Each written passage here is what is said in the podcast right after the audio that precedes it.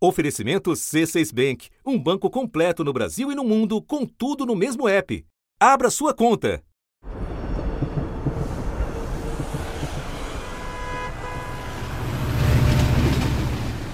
Cobrindo menos de 2% da superfície do planeta, elas abrigam mais da metade da população mundial. Desenvolvem-se alimentadas pelos recursos naturais de outras partes. Concentram pessoas, edificações, produtos e serviços.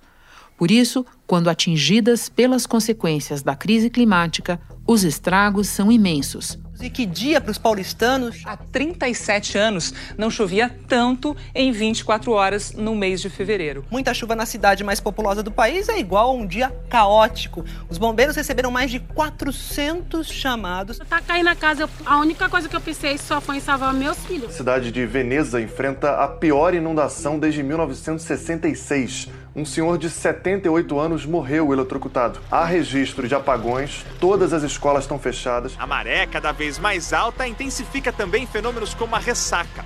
Em agosto de 2016, por exemplo, o mar avançou tanto que invadiu a Avenida da Praia de Santos e chegou até alguns prédios. Sidney amanheceu assim.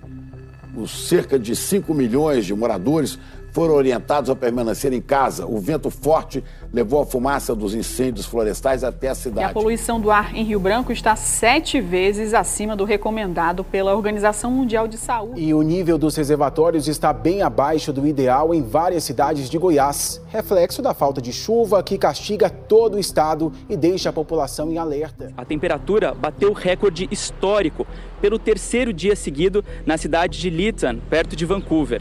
49,6 graus Celsius. Pelo menos 230 pessoas morreram por conta do calor extremo no Canadá. Até 2050, ainda mais pessoas estarão expostas a esses choques.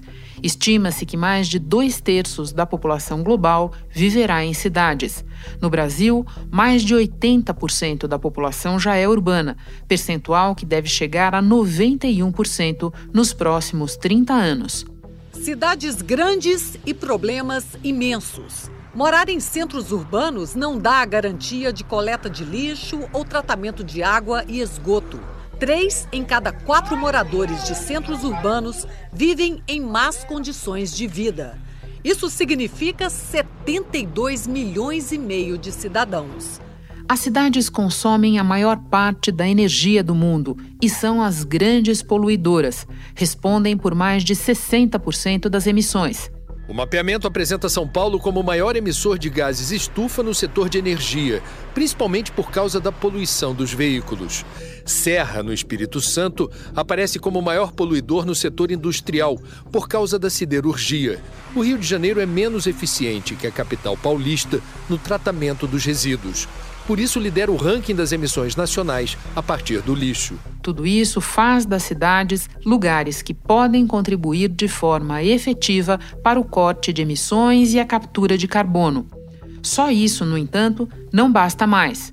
É preciso conviver com os efeitos das mudanças já em curso o futuro da habitação na Holanda, um dos países mais ameaçados pelas mudanças climáticas. Um país eternamente ameaçado pelas inundações. Quando não é o mar, é a chuva que costuma não dar trégua.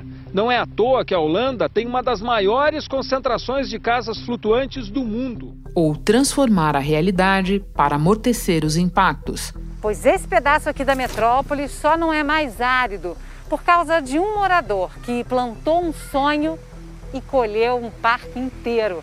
A loucura do seu Hélio se transformou cinco anos depois no primeiro parque linear de São Paulo, o Ticoatira, nome do córrego que as árvores protegem. São três quilômetros de corredor verde. Da redação do G1, eu sou Renata Loprete e o assunto hoje é a adaptação das cidades. No terceiro episódio da nossa série especial sobre a crise climática, vamos procurar entender como ela ameaça os centros urbanos brasileiros, que populações estão mais vulneráveis e as soluções que podem ser implementadas. Para isso, eu converso com o geógrafo Henrique Evers, gerente de desenvolvimento urbano do Instituto WRI Brasil. Ele atua nas áreas de planejamento e financiamento de cidades. Depois falo com o arquiteto e urbanista Roberto Montezuma, professor da Universidade Federal de Pernambuco e articulador da World Urban Campaign da ONU Habitat. A concepção desta série, que será publicada às segundas-feiras até o início da COP26, é de Isabel Seta, produtora e roteirista do assunto. Segunda-feira, 18 de outubro.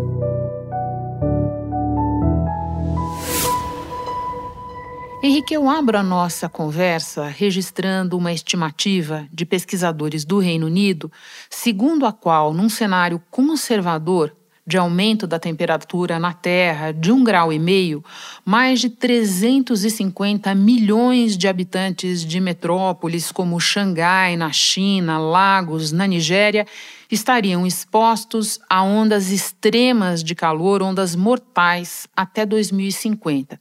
Quando a gente olha para as cidades brasileiras, quais são as principais consequências dessa crise? Quem são os mais afetados? não tem mais como a gente tratar de planejamento urbano sem considerar a questão das mudanças climáticas, assim como é, não é aceitável hoje a gente falar de mudanças climáticas sem olhar para as áreas urbanas e pensar no papel que as cidades têm uh, a desempenhar aí. E aí a gente vai aos impactos, né? E a gente vê que no Brasil Muitos desses impactos sim vão ser, vão ser sentidos e já, está, já estão sendo sentidos por, pelas nossas cidades.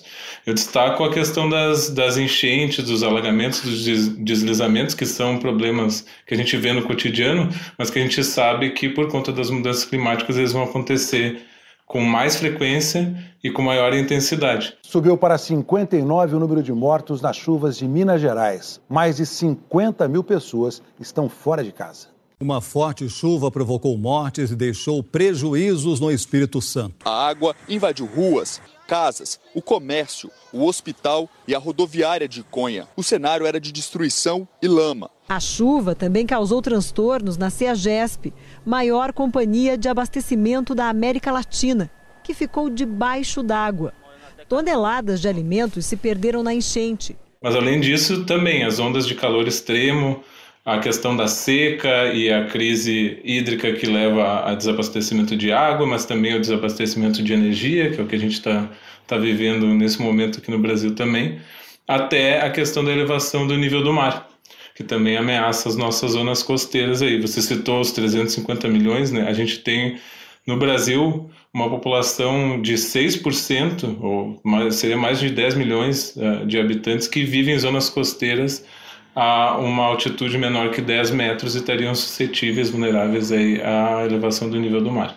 Em Cuiabá, o calor bateu recorde histórico. A temperatura chegou a 42,7 graus. O INMET alerta para o risco de hipertemia, que é quando a temperatura do corpo se eleva e passa dos 40 graus ao se expor a altos índices de calor. Ilha de calor é um fenômeno urbano e não é natural tem tudo a ver é com a ação do homem, com a forma de construir as cidades, cobrindo o que antes era terra e vegetação, com materiais que não absorvem água, mas absorvem muito calor.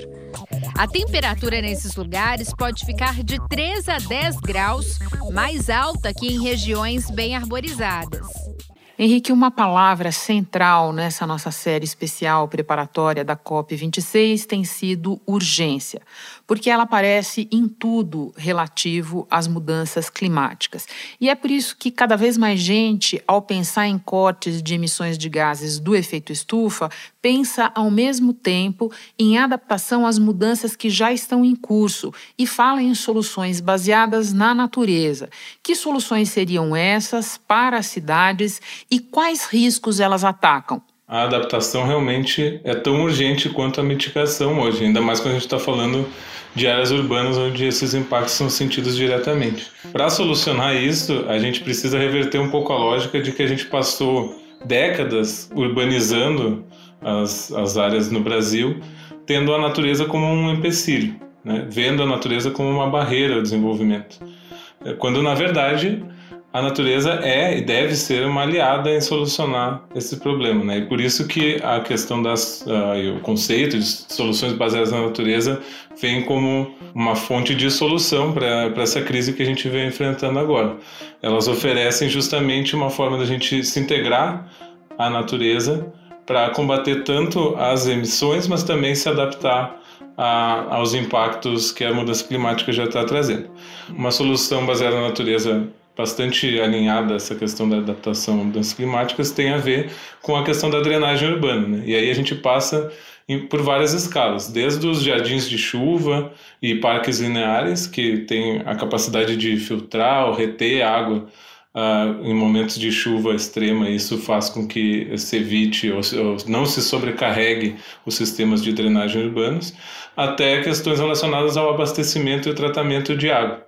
A restauração florestal, por exemplo, uh, é, tem um potencial gigantesco em contribuir para a redução nos custos de tratamento de água. A gente tem um estudo, por exemplo, que mostra na, na região da Bacia do Jucu, no Espírito Santo, que 93 milhões de reais poderiam ser economizados em tratamento de água se uh, fossem restaurados 2,5 mil hectares de florestas no, no entorno da, dessa região da bacia do Jucu.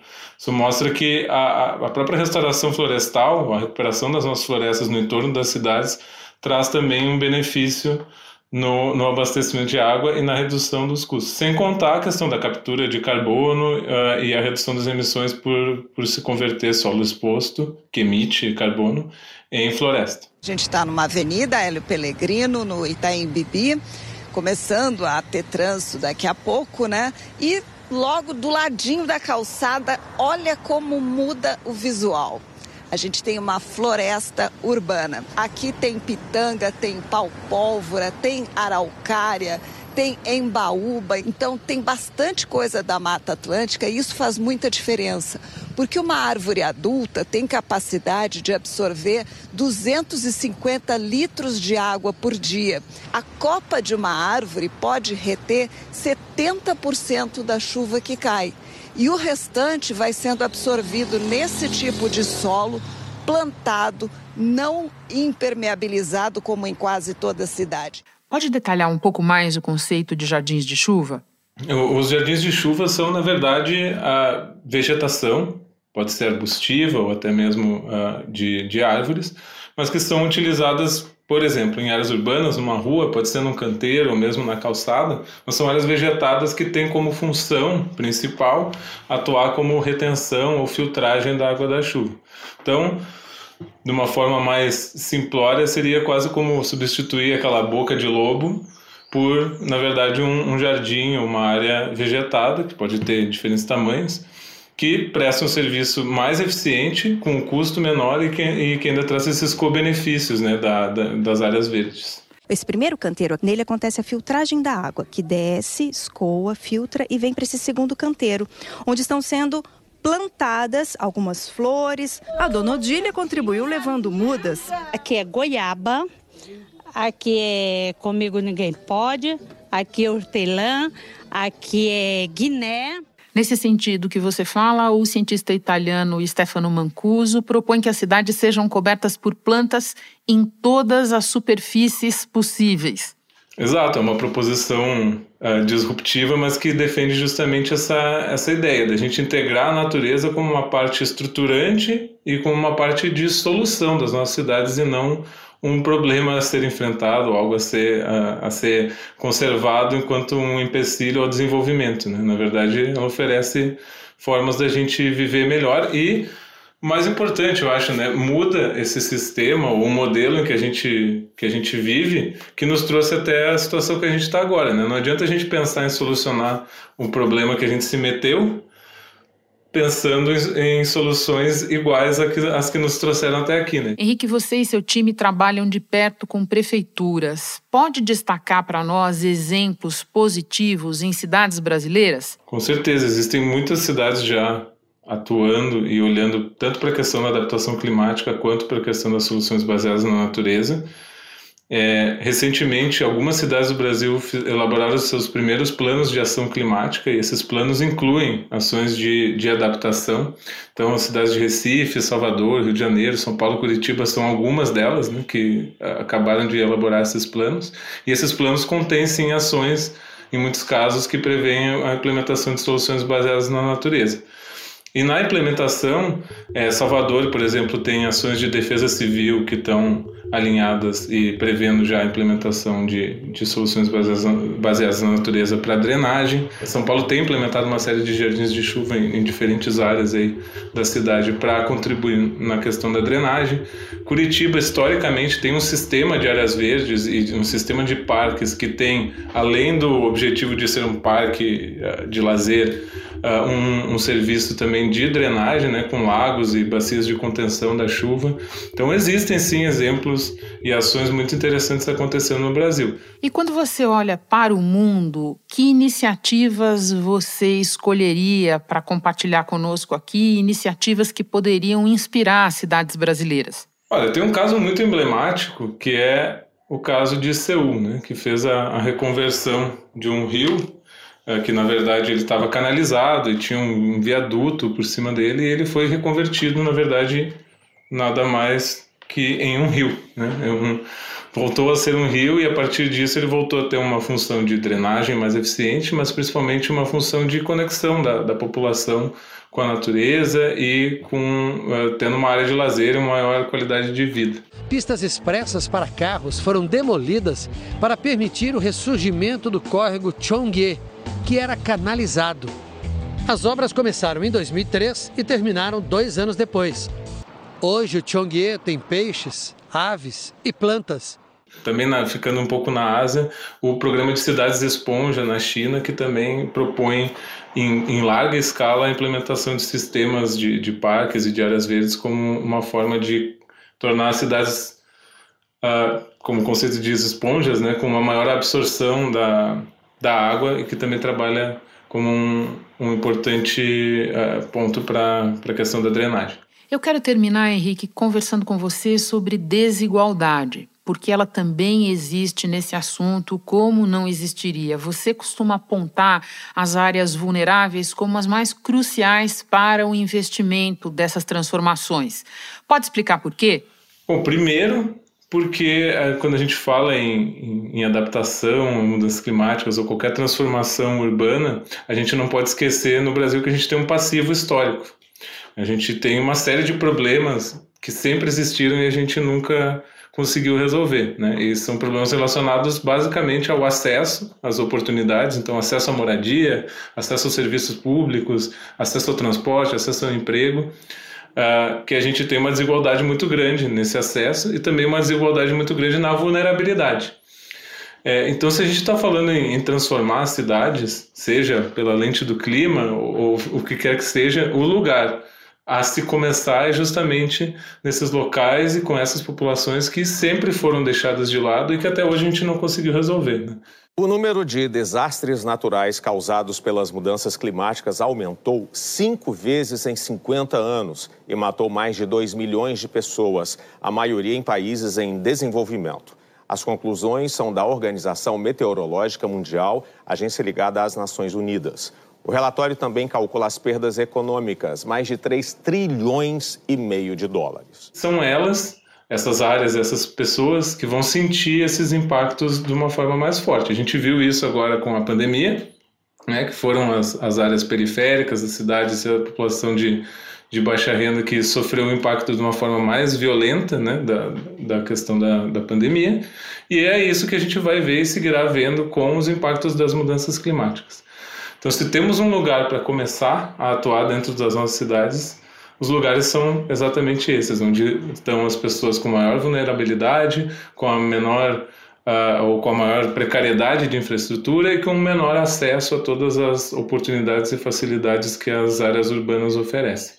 Henrique, muito obrigada por tantos esclarecimentos sobre algo tão vital e urgente. Obrigada pela participação. Bom trabalho para você. Muito obrigado, Renata. Agradeço o espaço e parabéns pelo trabalho. Vamos agora nos aprofundar em uma das consequências de longo prazo da crise climática com potencial para afetar e muito a vida de milhões de brasileiros: o aumento do nível do mar, que amplia o risco de erosão costeira e de inundações. Cerca de 60% da população brasileira vive em cidades na costa. Uma das mais vulneráveis é Recife. Vamos entender por quê conversando com Roberto Montezuma, professor da Faculdade de Arquitetura da Universidade Federal de Pernambuco. Roberto, para quem nos ouve e não conhece bem o Recife, pode explicar que características tornam a cidade especialmente exposta à elevação do nível do mar? O Recife, a gente poderia dizer que ele é um anfiteatro natural. O que é um anfiteatro natural? É em semicírculo. É uma linha reta, é a Recifes, e esse anfiteatro natural é uma planície, o chão é uma planície molhada, e, e um anfiteatro é, é, em semicírculo é porque tem um conjunto de morros no final, e esse conjunto de morros, em torno de 80, 60 metros, né, onde tinha a Mata Atlântica, e a norte desse morro, onde tem a cidade de Olinda, né? E Sim. Recife nasce, Recife é o porto, nasce direto com Olinda. Então, a cidade portuguesa tradicional está elevada, está no morro, como está, o, como está Salvador, como está São Luís, com outras cidades do Brasil, Rio, né? Ela está também numa parte alta. E a parte é, é, é desse morro é uma segunda cidade, que naquela época, no século XVI, eram duas pequenas cidades, né? Uma Porto, a outra é, é, centro administrativo. Então, quando os holandeses chegaram, a cidade que era o centro administrativo, que era Olinda, né, ela, ele abandonou, ele queimou Olinda implantou né, o que eles chamavam de, de a sede do Brasil holandês, que era a ideia, né? Eles, eles plantaram na, na, na península, no porto, no porto natural. E essa grande planície molhada começou a ser ocupada. Fizeram um primeiro plano, que é chamado plano, primeiro plano urbanístico das Américas, montaram lá, né? E quando foram embora, não conseguiu mais reverter isso e a cidade continuou sendo a centralidade cada vez mais sendo ocupada, ocupada essa planície molhada. E essa planície ela tem o quê? Uma diferença de dois metros em relação à maré, digamos assim. Né? Quando a maré está cheia, ela dá, tem mais ou menos 70, centímetros em relação à maré. Então, ela é uma cidade plana, não é, do estuário. Estuário significa que os rios, não é, eles se encontram nessa proximidade do Arrecife, do Porto, né? E, enfim, é uma cidade molhada. Como Josué de Castro dizia, é uma cidade anfíbia, né? E essas características que você nos descreve levam as Nações Unidas a classificarem Recife alto ali, como hotspot para os riscos embutidos nas mudanças climáticas, certo? Certo. Eu diria, é, é, é Renata, que são três, três aspectos. Primeiro, é, existe um patrimônio construído que tem que ser considerado, imagino. Ela tem uma densidade que é das maiores no Brasil, porque o território é pequeno, né? Foi a primeira capital a ser fundada, antes mesmo de Salvador, né? Então, ela, a, a datação dela é 1537. Né? Então, em 2037, ela vai fazer 500 anos. Bom, então, somado a esse patrimônio cultural, né, ele, somado a essa densidade que o território tem, mais a água, né, que está praticamente, digamos assim, no nível do mar, né, ele classificou como uma cidade em perigo. Né? Diversos aspectos fazem com que o Recife seja a cidade brasileira mais afetada pelo avanço marítimo. A geografia, a densidade demográfica, as desigualdades sociais. Além disso, a cidade tem uma zona urbana muito próxima da orla. Você mencionou o IPCC. O relatório mais recente dele traz projeções para a elevação do mar e são vários cenários. Aqueles relativamente otimistas apontam para cerca de meio metro de aumento do nível em 80 anos. Pelo que você nos explica das características de Recife, essa elevação já seria um problema grave, certo? Exatamente, Renata. É, na hora que ele propõe, imagina, se você tem aí dois metros da maré baixa, né? É, ou seja, quando essa maré sobe né, ela fica livre, vamos supor, está livre 50 centímetros. Se isso sobe 50 centímetros, de repente vai ficar na cota né, da água, cota do mar. Havendo chuva, havendo acidentes, né, vinda dos rios, dos morros, né, a água doce vinda dos morros, com mais é, é, é, chuvas torrenciais, que é muito comum com as mudanças climáticas, né? Então a tendência é a, a cidade ficar é, alagada, não é? Mas Renata, eu quero dizer também isso não é um problema só do Recife, não, viu? É porque as Nações Unidas focou o Recife. Outras cidades brasileiras apontadas no relatório são Rio de Janeiro e Santos, em São Paulo. Mas no Recife a preocupação é maior por conta do nível da cidade em relação ao mar, já que a capital pernambucana é a mais baixa do Brasil. Parte baixa ela vai de Salvador, a parte baixa do Rio, né, que coloca, por exemplo, que envolve as praias, né, a zona sul do Rio, vai sofrer esse impacto, não é? A costa inteira brasileira vai sofrer. O Recife é um spot dentro dessa questão, porque tem essa característica, como disse a vocês, né, dessa planície alagável, que é uma grande parte do patrimônio dela. Eu tenho casa aqui há 20 anos e aí eu faço esse trajeto sempre que venho para cá, vou caminhando aqui até o pontal de Itamaracá. O que acontece é que agora com o avanço do mar, o mar avançou demais, as pedras não permitem que você ande pela areia. O mar tá vindo, tá destruindo, tá levando tudo e ninguém faz nada, não limpa. O desespero de quem tem comércio aqui. O desespero da vila de pescadores que vende seus peixes aqui no barzinho e todo mundo está fechando os olhos. Eu, inclusive, estou é, transmitindo às, às pessoas esse tipo de coisa que aconteceu e até pedindo para que não venham, certo? Porque a imagem que eles têm disso aqui isso aqui é uma praia lindíssima, extraordinária, bela. E hoje a gente está nesse processo de destruição que, inclusive, é, não, não, não, nos ajuda, inclusive, na economia do local, né? Um fato gerador de emprego e renda. E para terminar, o que, que você nos conta sobre soluções locais que estão sendo pensadas ou mesmo já colocadas em prática?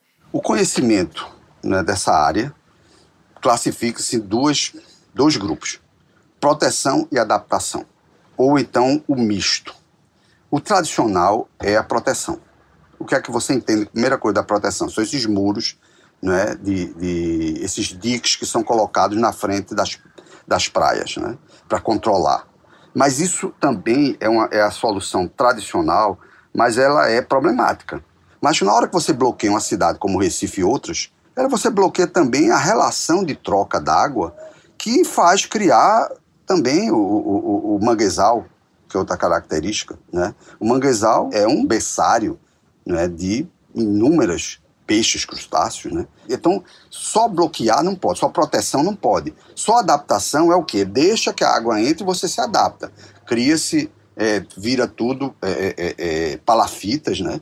e vai se adaptando. Isso é uma, uma segunda alternativa. E uma terceira alternativa que está se discutindo, principalmente nessa cidade de patrimônio, é exatamente o, a é, é, o equilíbrio entre as duas, entre as duas tecnologias. Então é isso que está posto aí como, como é, um primeiro desafio a ser estudado. Roberto, muito obrigada pela conversa, pela tua participação. Foi um prazer te receber. Bom trabalho aí. Maravilha para vocês aí também. Muito obrigado. Vamos seguindo né, com, esse, com essa questão aí que afeta né, todo o litoral brasileiro.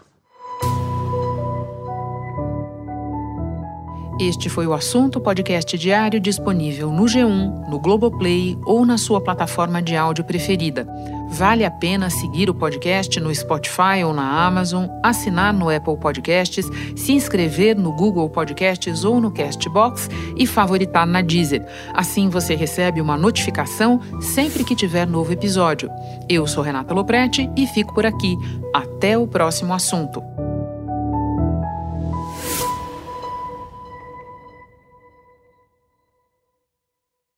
Você no topo da experiência financeira que um banco pode oferecer.